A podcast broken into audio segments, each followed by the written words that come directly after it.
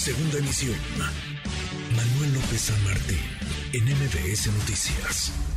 Economía y finanzas. Con Eduardo Torreblanca. Don Lalo Torreblanca, feliz mitad de semana, ¿cómo está? Bien, Juanma, ¿cómo estás tú? Buenas tardes, gusto en saludarte y poder saludar a quienes nos escuchan. Un poco preocupado, don Lalo, la inflación continúa por las nubes, se aceleró y vaya que se aceleró de una forma alarmante.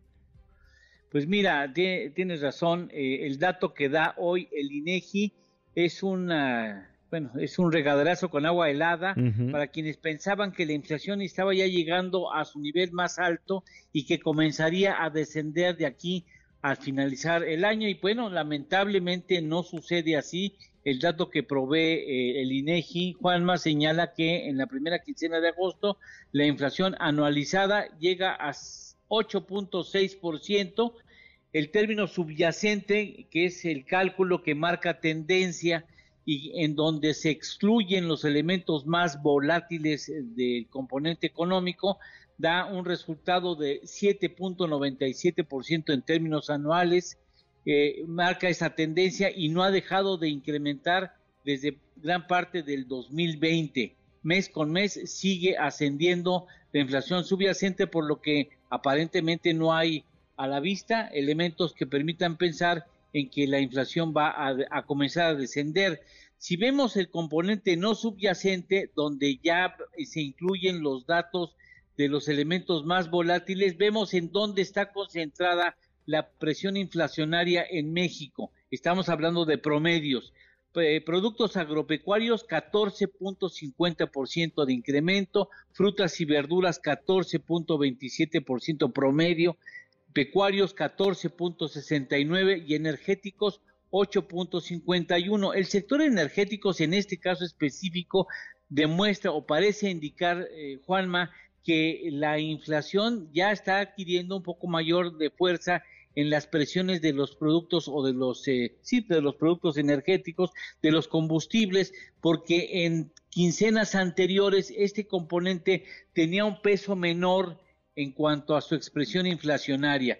A pesar de que el precio del petróleo tuvo un ligero respiro en días anteriores, ha vuelto ya a niveles de 100 o superiores al 100, 100 dólares el barril y esto permite pensar que los energéticos tengan un elemento de mayor presencia en la inflación nacional.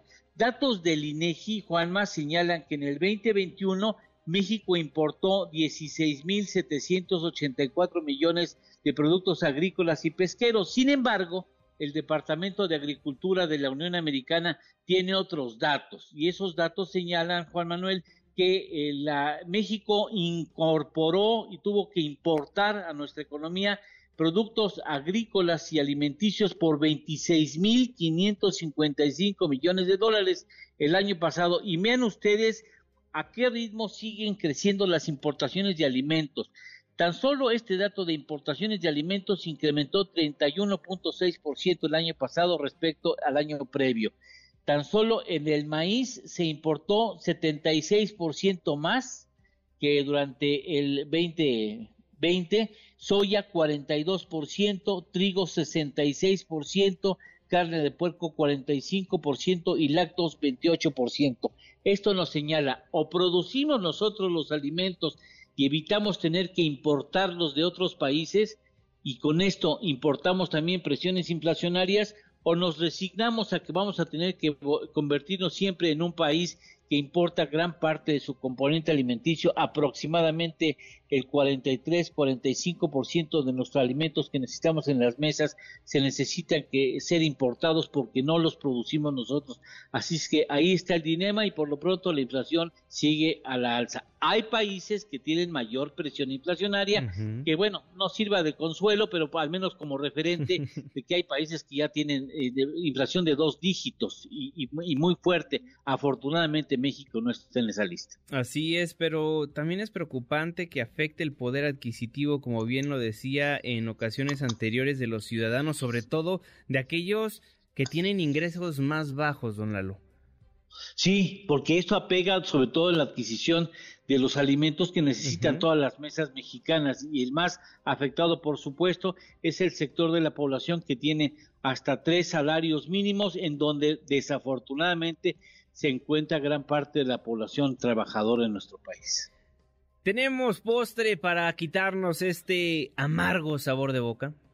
Sí, un caso, eh, un dato curioso ya ves que hay pues toda una nomenclatura internacional y una clasificación para determinar y nombrar a los huracanes, ¿no? Pues ahora resulta que ya hay una nomenclatura, al menos así inició la ciudad de Sevilla en España, ya van a anticipar las olas de calor y les van a poner nombres y empezaron ya con Zoe, fue la primera, 43 grados centígrados en la ciudad de Sevilla y ya vendrán otras, eh, otras olas de calor con otros nombres de mujer y hombre alternados, también siguiendo la metodología que utilizamos para los huracanes. Pues estaremos al pendiente, don Eduardo Torreblanca, a ver si alguno se llama Juanma, la ola de calor, imagínese. Eh, llegaremos, llegaremos en algún momento a Juanma.